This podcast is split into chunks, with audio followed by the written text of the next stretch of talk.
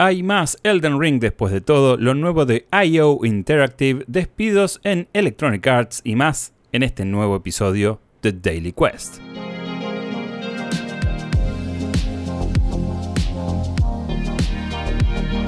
¿Qué tal? ¿Cómo estás? Mi nombre es Jeremías Curchi, también conocido como Chopper, y te doy la bienvenida a este nuevo episodio de Daily Quest, el podcast diario de noticias que hacemos acá en New Game Plus. La idea de Daily Quest es contarte lo más importante que sucede en la industria de los videojuegos en no más de 10 o 15 minutos para que siempre estés al tanto de dónde está la info más importante y nunca te quedes afuera de ninguna conversación. Pero antes, te recuerdo que Daily Quest llega a tus oídos gracias al apoyo de nuestra comunidad que lo hace a través de plataformas como Cafecito y Coffee.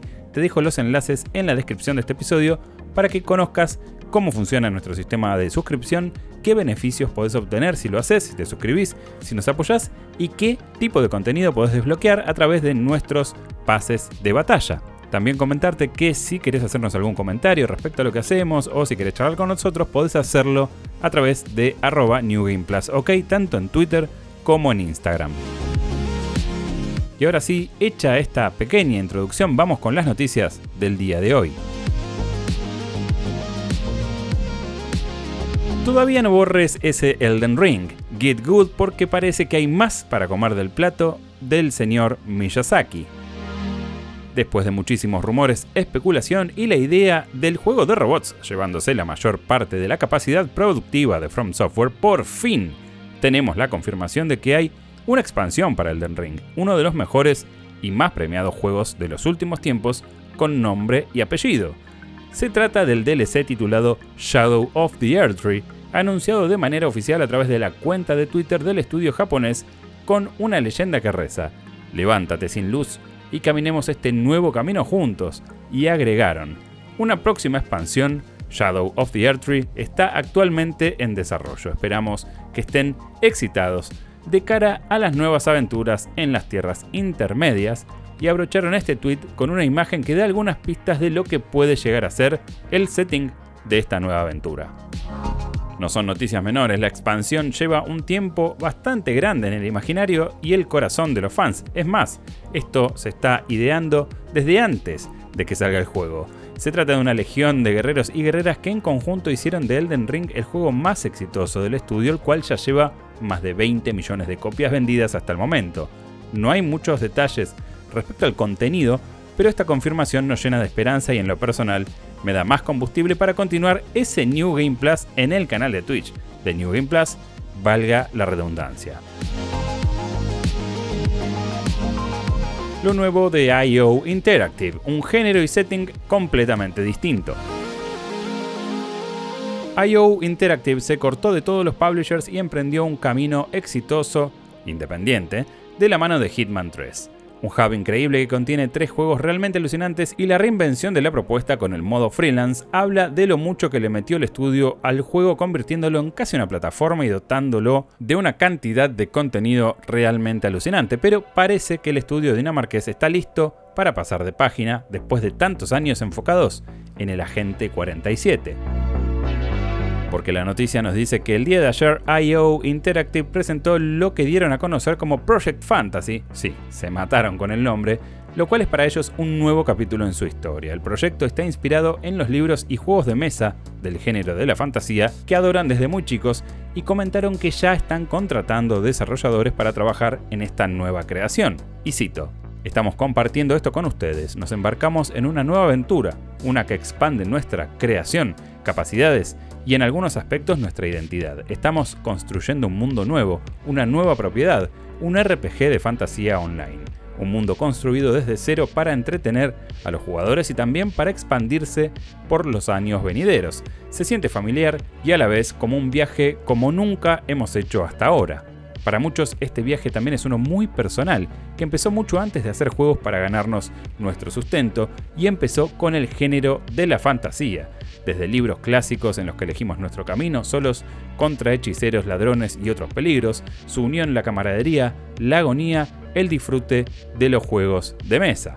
Es así como se refirió el estudio a la presentación de este nuevo proyecto a través del anuncio publicado en el blog de la empresa donde se abrieron más de 25 puestos nuevos de trabajo para cubrir, según se puede leer en el pie del comunicado donde se solicitan, por ejemplo, diseñadores, animadores, programadores y productores. Sin lugar a dudas, una nueva etapa para el estudio, aunque parece que falta bastante para ver los primeros atisbos de esta nueva franquicia.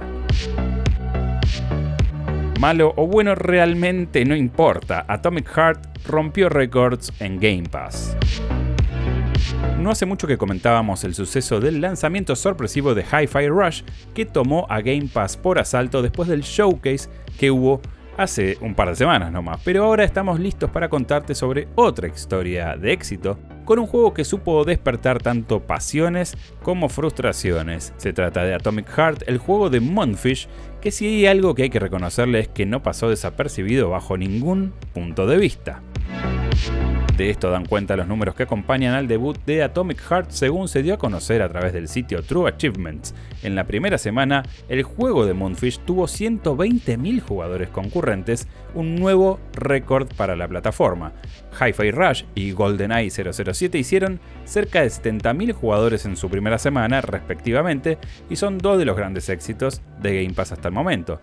También, ojo con esto, superó a Hogwarts Legacy en la misma plataforma, que alcanzó casi 100.000 jugadores concurrentes en la primera semana, lo cual si lo pensás no está nada mal considerando que es un juego full price.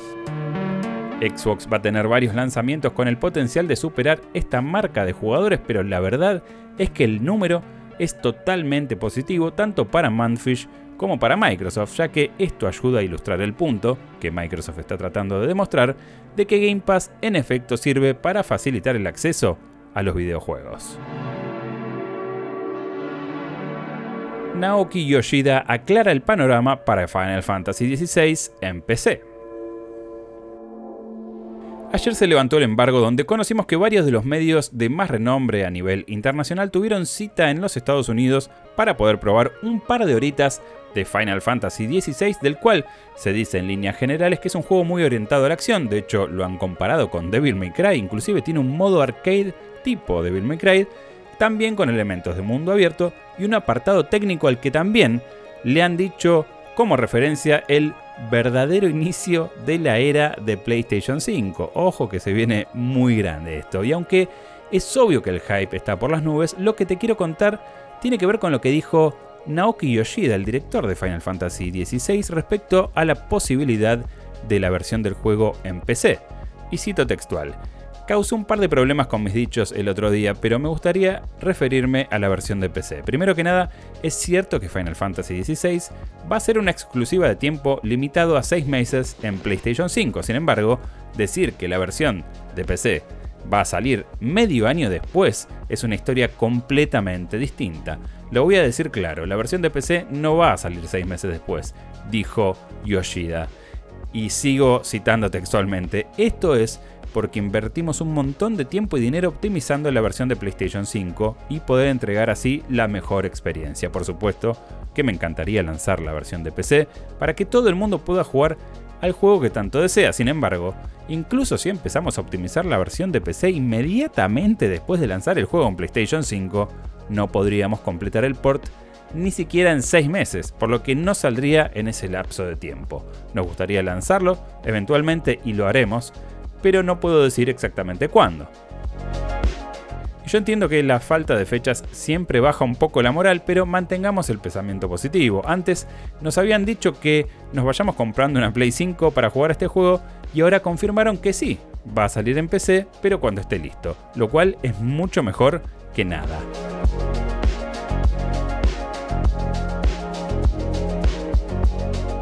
Despidos en Electronic Arts, 200 trabajadores afectados. Un día gris para los trabajadores y trabajadoras de Electronic Arts. Se trata de la oficina de Baton Rouge en Louisiana, donde despidieron a todo el equipo de Quality Assurance que se dedicaban a testear Apex Legends. El reporte proviene de Kotaku, quienes informan que, de acuerdo a testimonios de algunos afectados, el despido masivo se informó mediante una llamada de Zoom el día martes a las 8 de la mañana, hora de Los Ángeles, sin ningún tipo de aviso previo. Electronic Arts acaba de despedir a toda la oficina del estudio de Baton Rouge Básicamente todo el staff de testeo de Apex Legends escribió uno de los trabajadores afectados en Twitter y fueron varios los que expresaron la desazón por este sorpresivo suceso. Electronic Arts no respondió las preguntas que le hicieron varios medios, pero sí dejaron entrever en un comunicado que se trata de una movida estratégica para reducir costos repartiendo el testeo entre varios grupos de la empresa desperdigados en varias oficinas. Y el comunicado dice, como parte de nuestra estrategia global estamos expandiendo nuestro equipo de testeo de Apex Legends y finalizando la ejecución de esta tarea que ha estado concentrada en Baton Rouge, Louisiana, impactando así a los servicios proporcionados por nuestro proveedor. Nuestro equipo global, incluyendo aquellos que trabajan testeando a nivel remoto a lo largo y ancho de los Estados Unidos, podrán aumentar las horas de testeo semanales del juego con el objeto de reflejar el compromiso de entender y servir mejor a nuestra comunidad en constante crecimiento alrededor del mundo. Entonces, por lo que interpretamos, se trata del final de un contrato con una empresa tercerizada que proveía este servicio para Apex Legends. Así y todo, el anuncio fue muy sorpresivo y la empresa no tuvo comunicación previa. Los trabajadores afectados pudieron ir a buscar sus pertenencias a las oficinas escoltados por la seguridad del lugar y tendrán dos sueldos a modo de indemnización, entre comillas que lógicamente no llegan a cubrir los contratos que quedan sin cumplir. Estos despidos llegan después de la cancelación de Apex Legends Mobile y también de la versión mobile de Battlefield que estaba en desarrollo. Otros despidos significativos que ocurrieron en Electronic Arts hace poco tiempo tuvieron lugar en el departamento de atención al cliente ubicado en Austin, Texas, donde el estudio terminó tercerizando este servicio a agencias en Europa y la India. Y hasta acá llegamos con el episodio de hoy de Daily Quest. Te recuerdo que puedes seguirnos en arroba New Game Plus, ok, y que también si buscas New Game Plus en tu plataforma de podcast favorita vas a poder encontrar tanto Daily Quest como Cinematic Mode, que es un podcast de cine donde hablamos de películas clásicas. También tenés el análisis en Spoiler Quest de cada capítulo de Last of Us. Weekly Quest es donde analizamos la industria y algunos juegos que estamos jugando o probando. Y también tenemos Debugging, donde te contamos cómo es trabajar en la industria del videojuego. Si nos escuchás en una plataforma en donde podés dejar una reseña, te pedimos que lo hagas, que esto nos ayuda a llegar a más gente. Y también te recuerdo que este podcast llega a tus oídos gracias al apoyo de la comunidad. Toda esa información lo podés encontrar en los links que están en la descripción de este episodio. Por último, recordarte que Insumos Acuario es nuestro sponsor principal y nuestro proveedor oficial de equipos. Podés visitarlos en el link que también te dejo en la descripción y te recuerdo que usando el código New Game Plus vas a tener un descuento en la compra que hagas, cualquiera sea esta compra, que hagas desde el sitio de Insumos Acuario. Recordá, podés chequear todo lo que tienen en el catálogo en el link que te dejo en la descripción del episodio. Ahora sí, sin más, mi nombre es Jeremías Curchi y me despido hasta el próximo episodio de Daily Quest.